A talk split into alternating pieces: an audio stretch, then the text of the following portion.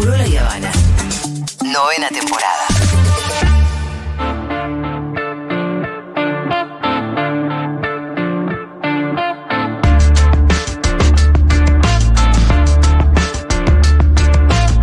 Muy bien, momento de la columna del señor Pitu, Salvatierra, y como para terminar bien, pum, pum, pum, para arriba. No, para- No, igual terminamos pum Bueno. para arriba, ¿eh? Bueno, sí, eh, convengamos que no traemos temas nunca muy. No, no, pero, pero es un tema que habla de gente buena, gente necesaria, gente que, que le pone mucho para que otros coman. Y bueno, eh, está bien hablar también de ellos. Sí. Y de ellas, sobre todo porque vamos a hablar de las mujeres, porque por lo general son mujeres, ahora vos me vas a decir, Sí. que están a cargo de los comedores populares. Vamos a hablar exactamente de los comedores comunitarios en la Argentina, específicamente o más precisamente de quienes trabajan en ellos. Comedores comunitarios, para quienes no saben quizás, creo que todos lo deben saber, son lugares en donde las aquellas familias que no tienen o que no pueden con sus propios recursos parar la olla, diríamos nosotros, Sí. encuentran en los comedores comunitarios un lugar en donde satisfacer la necesidad básica que tiene que ver con la alimentación de la familia, ¿no? Eh, los primeros comedores que por lo menos empezaron a tener notoriedad en la Argentina aparecieron allá por el año 1989. Si bien hay algunos registros previos en el año 85-86, Ah, mira, eh, son re recientes. O sea, no son tan tan no viejos. son de siempre. No, no. An- Sí, bien hubo políticas alimentarias como la Sí. Caja PAM, que fue la primera, ¿no? Política alimentaria del gobierno de Alfonsín. Sí. No había de esta manera comedores comunitarios. Empiezan a aparecer, como decíamos, en el año 1989 en el contexto de la hiperinflación. Te iba a decir, de la mano de la hiper, Claro, claramente. hablamos cuando hablamos de la columna de inflación y recordar, si recordarán, hablamos de el pico inflacionario del año 1989, en donde los precios se elevaron entre un 3.800% de un momento a otro, eh, haciendo que miles de familias, millones diría yo de familias, cayeran debajo de la línea de la pobreza y la indigencia y empezaron a sufrir situaciones muy complejas, muy desesperantes. No hay nada más desesperante que el hambre mismo, Ujú. que ver que no te alcanza la guita para comprar un paquete de azúcar, porque la verdad que la situación que vivió nuestro pueblo en ese momento era eso, que un paquete de azúcar valiera 3.800 veces más de lo que valía ayer. Una Claro. locura. Eh, es, ahí, es ahí que en ese contexto aparecen las denominadas ollas populares como una herramienta de lucha contra este contexto que se vivía en ese momento. Y de supervivencia. Y de supervivencia, por supuesto, de lucha contra el hambre. Eh, las ollas populares no eran más y menos que una manera de organizarse de la, de la sociedad civil, de la gente en su común, en las barriadas, en donde se juntaban muchas familias y cada uno aportaba lo que tenía, lo poco, mucho que tenía, o lo que pedía y conseguía, y todos juntos cocinaban en una olla y comían todo de esa olla. Las ollas populares aparecieron como una respuesta momentánea y pasajera para esta situación en la que vivía el país, pero lamentablemente lejos de eso, eh, al país no poder resolver eh, la pobreza estructural heredada de los años 70 y 80, eh, los, las ollas populares lejos de, de empezar a desaparecer se empiezan a consolidar Claro. y empiezan a tener una infraestructura que ya empiezan a darle forma de comedor comunitario. Claro, porque empieza siendo una olla la- en la casa de alguien o al aire libre o en las esquina. esquinas, en las plazas, eh, en, en lugares de en clubes de barrios, en iglesias, en todos los lugares donde nuestro pueblo se suele organizar, Sí. ¿no? Que son alrededor de las iglesias, alrededor de los clubes de Y barrio. siempre se hizo de manera sostenida porque uno piensa en un comedor y piensa en una actividad constante, digo, que, que está todo el año funcionando. En el caso de las ollas se, se hacía por, por tiempos medio indeterminados, como... Eh, en los registros que, por lo menos lo- por lo que yo pude leer, eh, las, las ollas populares en un principio se hacían dos o tres veces por semana. Eh, para garantizar el acceso a la comida día por medio, más o menos. Luego, en este, en este transcurso que pasa de olla popular a comedor comunitario, ya empieza a tener que contar de otra infraestructura, como un edificio en donde recibir a sus Con una heladera. Claro, no es una cosa que parece como. Porque el otro parece más espontáneo, parece Claro. más eh, transitorio. Claro, era espontáneo y transitorio en el contexto ese, lo que pasa que se empieza a dotar de infraestructura y a hacer algo estable en la medida de que el gobierno, que el, que el país no encuentra la solución a Se esta situación. institucionaliza el comedor cuando se institucionaliza la pobreza. Exactamente, en esos años. Eh, luego del año 89 viene el año 90, 91, 92 y el crecimiento de los comedores comunitarios, o sea, la fundación de nuevos comedores comunitarios no era algo alarmante, rondaba el 2%, no más que eso. Algunos llegaban al 3% en algunos años. Pero llega el año 1997 en donde empieza a haber la primera escalada alzada de los comedores, la fundación de comedores comunitarios que de repente pasa del año 2006 en donde había un 3% de crecimiento al año 2007 en donde registra un 8% de crecimiento. La economía. No, la Fundación de Comedores. Ah, La Fundación de Comedores. Año Eh, para- noven- ta- ta- recién dijiste 2006, 2007, no. En la década del 90 todavía el estaba. 90, perdón. Claro, Eh, que ahí lo que sí tenías era el crecimiento muy fuerte del desempleo. Claro. Aparecen en el año 89, tienen un crecimiento sostenido y equilibrado de 3% todos los años hasta que llega el año 97 en donde hay un crecimiento de un 8% de los comedores Sí. que ya empieza a alarmar.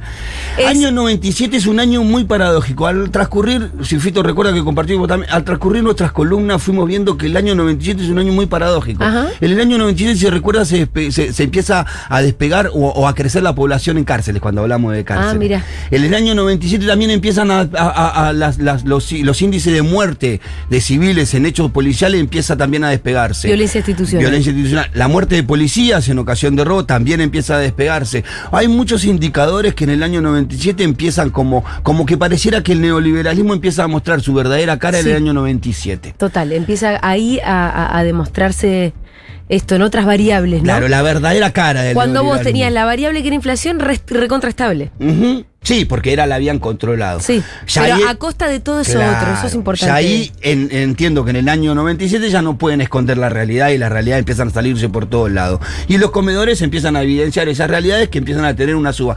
En el año 2000, en el año 98, 99 y 2000 esa suba se mantiene en el 8%, llegando al año 2001 en donde se despega con una suba de un 20%, que es la suma histórica más grande del inicio de los comedores. Luego del 2001, bueno, una cosa paradójica, los comedores empiezan a crecer en enero del 2001, Sí. anticipando la debacle que se Claro. venía por, a fines de Era 2001, un, ¿no? un síntoma ahí que se asomaba un Ya ratito antes. a mediados del año 2001 ya teníamos un crecimiento del 20% de más comedores que el año anterior, cosa que no había pasado en toda la historia de los comedores en Argentina que había empezado en el año 89. Luego, otra vez, la- el crecimiento de los comedores empieza a bajar luego del 2001, se empieza a estabilizar el país un poco y se empieza a mantener otra vez dentro del marco entre el 10% de crecimiento anual. Hasta que llega un año, que a mí me encanta esos años, en donde eh, alcanza el crecimiento, el piso histórico de crecimiento de comedores, que es el año 2005, 2006 Sí. y 2007. Ahí tenés. Y 2008 inclusive, en donde alcanzó el 0,5% por año. O sea que los comedores no crecieron en cantidad, se mantuvieron estables los que había. Claro. Y el crecimiento fue ínfimo Sí. en los años de mejor, eh, en donde el kirchnerismo se consolidó. Sí. Eh, a medida que vamos transcurriendo por nuestras, por Sí. nuestras columnas, vamos viendo que, paradójicamente, Está, 97 está buenísimo porque en realidad tus columnas eh, bucean variables que no son solamente las clásicas. También, obvio, hiciste una columna de inflación, pero vos haces una columna sobre los comedores eh, y también el reflejo es directo Claro. de cómo está la situación social, de cómo está la redistribución de la riqueza, cómo está la pobreza. Se Sí, refleja directamente en un montón de otras Sí, porque cuestiones. muchas veces, muchas veces se, se- hay todo un discurso que eh, trata de em, ir o, o- o desmentir el crecimiento que se dio en los gobiernos de Néstor y Cristina a partir de la ampliación de, de la ayuda social. ¿No? Y bueno, y acá, sí, bueno, evidentemente lo que tiene que ver con los comedores implica una situación eh, grave que evidentemente en esos tiempos fue, fue menor. Sí, así como el 97 parece ser el año en donde el neoliberalismo, todos los índices complejos para nuestro país empiezan a tener un, alza- un, un índice de, de alzada, Sí, en el año 2005, 2006, 2007 todos esos índices bajan. bajan. Ah, ¿Te acordás que en, Baja el- la violencia. en los únicos tres años que descendió la población en cárceles son esos tres años? Sí. Después históricamente siempre creció, Ay, Dios mío. siempre creció. Ahí está. Este, ese es un eh, coso. En el único año en donde descendieron las muertes en ocasiones de robo, son en esos tres años. Entonces, claramente, las respuestas siempre están en la posibilidad de construir sociedades más justas, más igualitarias y resolver todos estos problemas. Pero bueno, después de alcanzar su piso histórico en los años 2008-2009, después vuelve otra vez a tener una tendencia alcista, así llegando hacia el 2019. Luego irrumpe la pandemia que hace estallar los comedores, eh, incrementándolos en algunos registros hasta en un mil por ciento en algunos distritos. Eh, de- pasaron distrito de tener 100 comedores a tener mil comedores durante la pandemia, que eran los la- las que, que se denominan comedores en este contexto a las ollas populares provisorias. Muchos de esos hoy ya no están. Sí. Al recuperar la actividad económica, el país fueron retrocediendo. Bien. Según algunos relevamientos, es muy difícil saber cuántos comedores hay en el país. Porque están los comedores registrados. No todos los comedores, convengamos, eh, reciben ayuda del Estado. ¿Ah, no? No todos los comedores. Hay muchísimos, son más los comedores que no reciben ayuda del Estado que los que sí reciben Mira. ayuda del Estado. Según algunos relevamientos, como el de la CCC, en la Argentina habría algo así de 2.001 comedores y merenderos. En total, contando total. con los que reciben ayuda del Estado y los que no. En total. Sí, habría que ver. Para mí está hablando solamente de los que reciben ayuda del Ah. Estado. Eh, merenderos y comedores, en los cuales trabajan, según la CCC, 15.700 personas. Perdón, ¿qué la haces ese? Eh, la, corriente, la corriente clasista combativa Ah, es una organización Sí, social. sí, sí, sí, sí. Eh, que atienden, ¿no? Esos comedores, esos 2.001 comedores, atienden a 205.077 personas. Sí. Hay otros números que hablan de 4.000 comedores Ajá. que le dan de comer. Para 200.000, perdón, vos decís 2.000 comedores a 200.000 son 100 personas por comedor en promedio, con 7 laburantes por, en- por comedor en promedio, más o menos. Sí. No son números, eh, son números que va- pueden ser bastante coherentes. Sí, sí, por Yo creo que, la- la- eh, que, que se queda corto y que habla solamente de una porción. Hay otro registro que hablan de más de 4.000 comedores y más de 620.000 personas comiendo en comedores. Y hay otro registro que habla más de 5.000 comedores y más de 1.200.000 personas comiendo en comedores a lo largo y a lo ancho del país. Yo estoy más cerca de ese último número. Sí, ¿pensás que es más por ahí? Y sí, si tenemos en cuenta que vivimos en un país en donde el 54% de los chicos menores de 14 años son pobres y eso implica un- una estimación de 5.900.000 personas, no, no, no me parecería muy raro que 1.200.000 personas coman en comedor en la. Argentina. ¿no? Y creo que esos registros hablan de que más o menos a- trabajan en esos comedores cerca de 60.000 personas atendiendo a todas estas necesidades. De estas personas, por supuesto que el 86% eh, son mujeres. Sí, perdón, ¿el Ministerio de Desarrollo Social no tiene forma de hacer un relevamiento más o menos Sí, eh, está. serio sobre la cantidad de comedores? Sí, está el, el relevamiento del. Ay, pará, ya te digo. Del. del PNUD.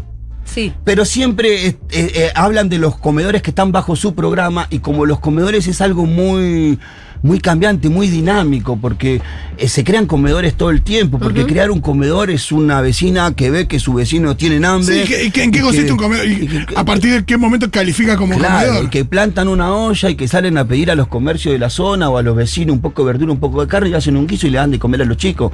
Y en la acción, eso es un comedor Sí. comunitario, ¿no?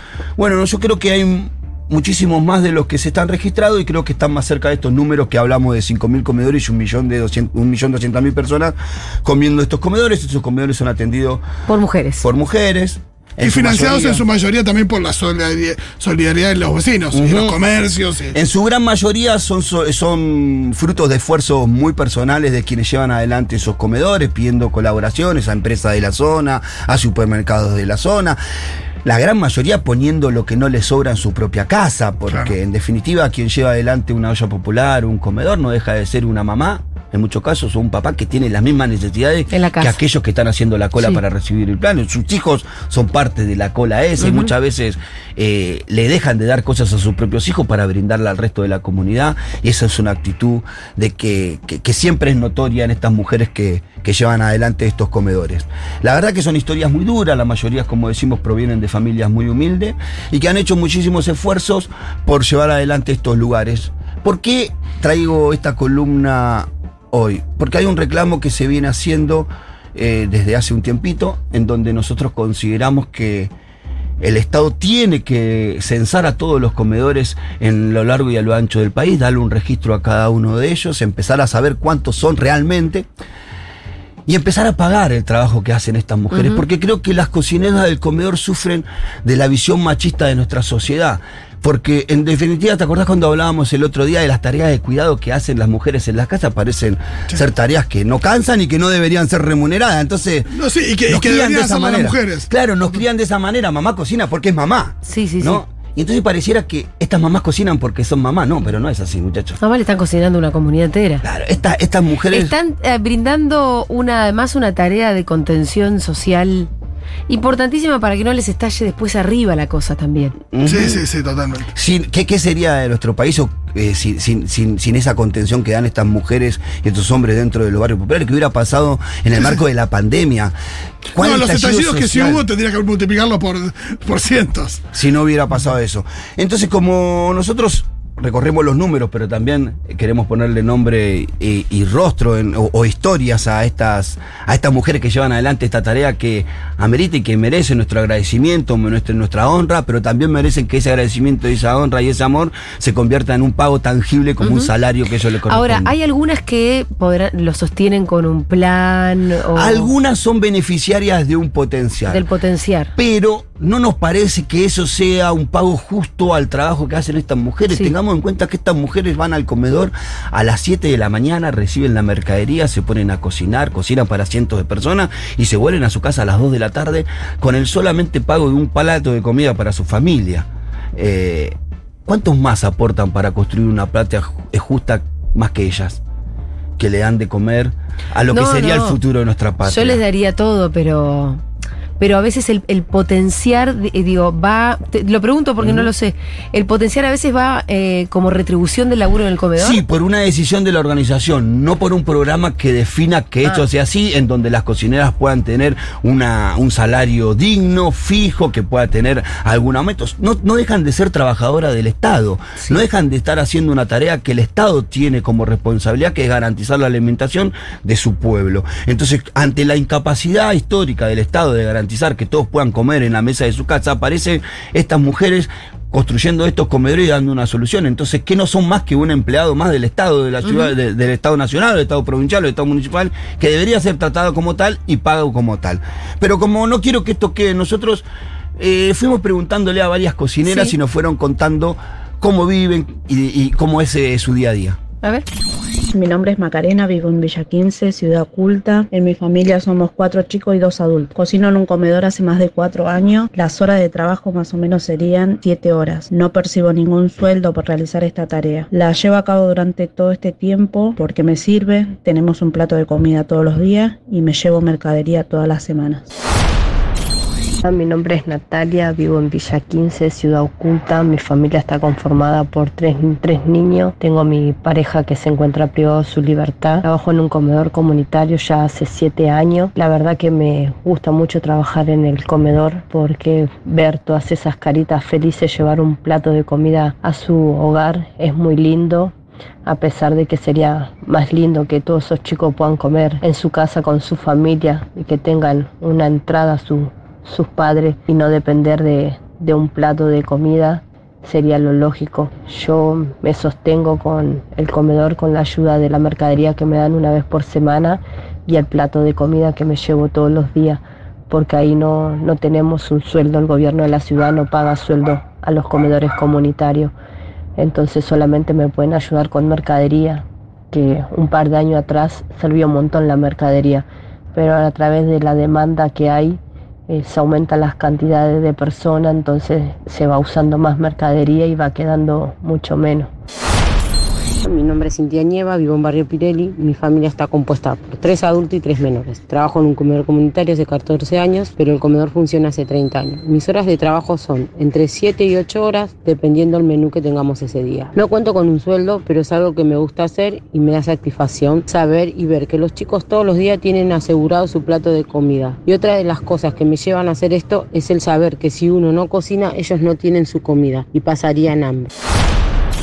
Mi nombre es Débora, vivo en Ciudad Oculta. En el 2001 empecé colaborando en un comedor comunitario. Yo eh, tenía dos chicos, tenía a mi marido privado de su libertad y no, tenía, no conseguía trabajo. Entonces tenía una tía que tenía un comedor eh, comunitario donde yo le fui a preguntar si podía ayudarla. Yo sabía cómo era el esquema, que no te pagan, lo que sí todos los viernes te dan mercadería, que es lo que va sobrando del día a día y aparte te llevas el tupper de comida a tu casa. Trabajo era de 8, 7, 8 de la mañana a 14, de lunes a viernes. Ya sabía que no tenía sueldo porque el esquema del gobierno de la ciudad con los grupos comunitarios es así, no, no, no le pagan el sueldo a nadie. Somos colaboradoras eh, para ellos, ¿no? Pero bueno, a pesar de todo, eh, a mí me gustaba, primero que me ayudaba con la mercadería para mi casa, para mi familia, y después me gusta, la verdad que hasta el día de hoy que sigo cocinando en un comedor comunitario, me gusta verle la cara a los chicos cuando se sientan a comer, disfrutando de algo que cocine yo. Y eso me llena de orgullo y me, me pone muy contenta. Así que a pesar de todo, que no tengo un sueldo, lo que hago lo hago con mucho cariño y orgullo por Se cortó, Ay, a pesar de todo. La a Debo. La última era Débora. Che, pero Eh, ¿estamos al aire? ¿Estamos al aire? Yo no me escucho Yo por no me el- escucho tampoco. Ahora sí. Ahora sí. Ahora, ahora, sí, sí. Eh, sí, sí. Eh, Justo la cortó. No, el Se nivel de censura, ¿eh? sale, bueno. Dice que al aire sí salió. Bueno, Ah. perfecto. No escuchamos la última parte, pero bueno, la última que habló para los que no la conocen es Débora, mi esposa, y del Sí. que estaba privado de libertad justamente Era yo. Ah, bueno, qué romántico. las historias, las historias de, de- eh, como verán, las historias Me son- hizo emocionar la debo al final. Sí, ¿eh? sí, porque ella sí, ella empezó trabajando en el comedor de su tía y hoy tiene su comedor. eh, y Cuando vos decís el comedor de su tía, su comedor, ¿es de ella? Sí, sí, eh, ella hizo todo para que, para que gestionara el comedor. Ella es la administradora del Estuvo- comedor. sí, la ella dueña la- del lugar, ¿quién es? Del lugar Sí, físico. Del lugar físico es la dueña y es la responsable es del la, comedor. la titular, del, comedor. lugar. Sí. Y es la responsable y la Estuvo- que paga las cuentas. ¿Y desde Todo. hace cuánto tiempo? Estuvo cuatro años gestionando ese comedor que, que ella lo tiene hace cinco años. ¿Vive del comedor la debo? No, no. ¿Solamente la comida? No, ni siquiera eso. Sí, comemos en el comedor todo, sí, solamente comemos en el comedor todo. No, eh, la mercadería que va quedando del día a día se reparten entre las cocineras que llevan la tarea todos los días. O sea que adelante. todo esta, digámosle, emprendimiento de la debo, para usar palabras, es puro amor y solidaridad. No hay nada, nada. Sí, no, no, nada, nada, nada. Es, es, lo hace con Porque además, eh, digo, en un momento por ahí de la propia necesidad, ¿no? Como Cuando empezó, empezó cos- el- el- para llevarse el plato de comida, yo estaba privado de libertad y ella tenía los dos chicos, tenía que comer y la tía tenía un comedor y dijo, bueno, ayúdame a cocinar y te llevas la mercadería. Y hoy ella eh, administra el comedor con la misma lógica. Las personas que vienen a, a cocinar y a darle de comer Sí, otro, que tienen, que tienen esa necesidad. Se llevan la mercadería. Sí, claro. Sí, nosotros tuvimos la posibilidad de que algunas de nuestras cocineras accedieran al, al potencial, pero no todas. Eh, Hay como una sobreestimación, sobreestimación de cuántas personas cobran el potencial. ¿eh? Yo sé por qué Son te poquitas, son pregunté. 600, 800 mil personas. ¿Te acordás cuando el gobierno salió hace un tiempito, no muy largo, a declamar, vamos a decir, esto de cambiar planes por trabajo? Que vos saliste a decir, che, de trabajar trabajamos todo. Sí. En todo caso, planes por Empleo. empleo formal Mm. y todo esto lo discutimos acá y demás. Que además una de las, de las conclusiones a las que llegamos es que cuando vos desagregabas el potenciar, una enorme Hay una parte que no tenés manera de. pero además una gran parte de la gente eran mujeres que trabajaban Claro. en los comedores. Mm. Entonces, en todo caso, lo que tenías que hacer era formalizar a esas mujeres que trabajan en los comedores. No las ibas a meter a laburar en empresas. No, ¿y por qué? ¿Quién le lo daba que de comer a esa Exacto, gente? lo que están haciendo ellas es muy importante y no, no, no las tenés que sacar de ahí. Lo que ahí- tenés que hacer es formalizar el potencial Claro. desde el Claro, Estado. claro. Y ahí volvemos a la visión que tenemos sobre determinadas tareas. Claro, no, y la idea esta de que grupos. no están trabajando, no, hay que darle un trabajo. No, no, en estos casos están trabajando, hay que pagarles. Pero pareciera que nuestro inconsciente cocinar para familias, como nosotros lo, lo percibimos en nuestra casa, ¿viste? Cocinás para nosotros, mamá, es tu obligación, no es algo que tenés que hacer, Sí. o algo que no se te paga, algo que te queremos y nada más. Bueno, pareciera que esa visión también se traslada a quienes están dando de comer a millones de chicos que están por bajo de la línea de la pobreza. Como se nos está cortando el tiempo y para darle un cierre a esta columna, en definitiva, se- no, pará, me falta una. Falta un sí, audio, sí, sí, sí. sí, sí, no, no, no. Quiero contar la historia. volvés de- al barrio, sí, sí, sí. no, no, Rosana Suárez. Es chaqueña, es coordinadora del Centro Comunitario Los Pitufos del barrio Fátima, que funciona en su casa y creo que es la foto ideal de la historia de vida de muchas de las mujeres que cocinan en los comedores. A ver. No sé leer, ahora estoy aprendiendo con una chica que me están enseñando acá y, y bueno, porque laburamos mucho, allá laburamos. ¿De qué trabajabas? Eh, cosechamos algodón, carpiamos y estamos al campo. ¿Qué es carpear? Eh, carpiar el algodón, cosechamos eh, maíz y de todo hacíamos en el campo. ¿Y desde qué edad hacías eso? De los seis años empecé a laburar. Trabajabas con Sí. tu familia. Nos levantaban a las 4 de la mañana y venía un camión y nos llevaba a laburar.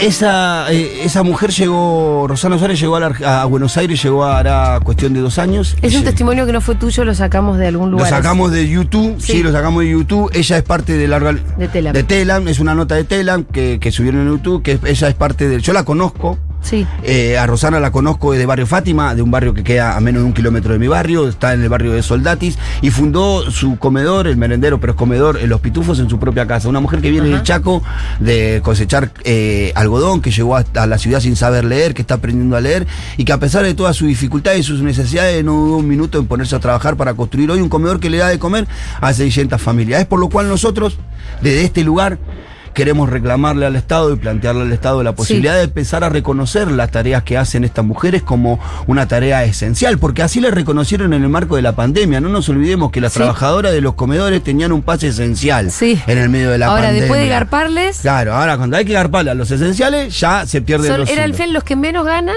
desde el repositor del supermercado hasta este, la mujer que atiende un comedor que ni gana. Por lo cual de ¿A este- quién le estamos reclamando esto? ¿Al gobierno de la ciudad de al Buenos gobierno Aires? para los- nacional, al Sí. gobierno de la ciudad de Buenos Aires y al gobierno provincial y a los Sí. gobiernos provinciales y municipales de todo el país. Sí. Que deben en, en conjunto aunar esfuerzos y articular lo que sea necesario para reconocer como un trabajo digno la tarea que hacen las eh, miles de mujeres en cada uno de los comedores comunitarios, reconocer a cada uno de estos comedores comunitarios y darle la misma ayuda económica que reciben el resto, porque en definitiva están haciendo lo que el Estado no pudo hacer en muchísimos años, es que garantizar el acceso al alimento a millones de compatriotas. ¡Bravo, Pitu! Bravo. ¿Vos viste cómo cierra con un moño el Pitu siempre? bueno, muchas gracias. un beso a la Debo, este programa ya se terminó.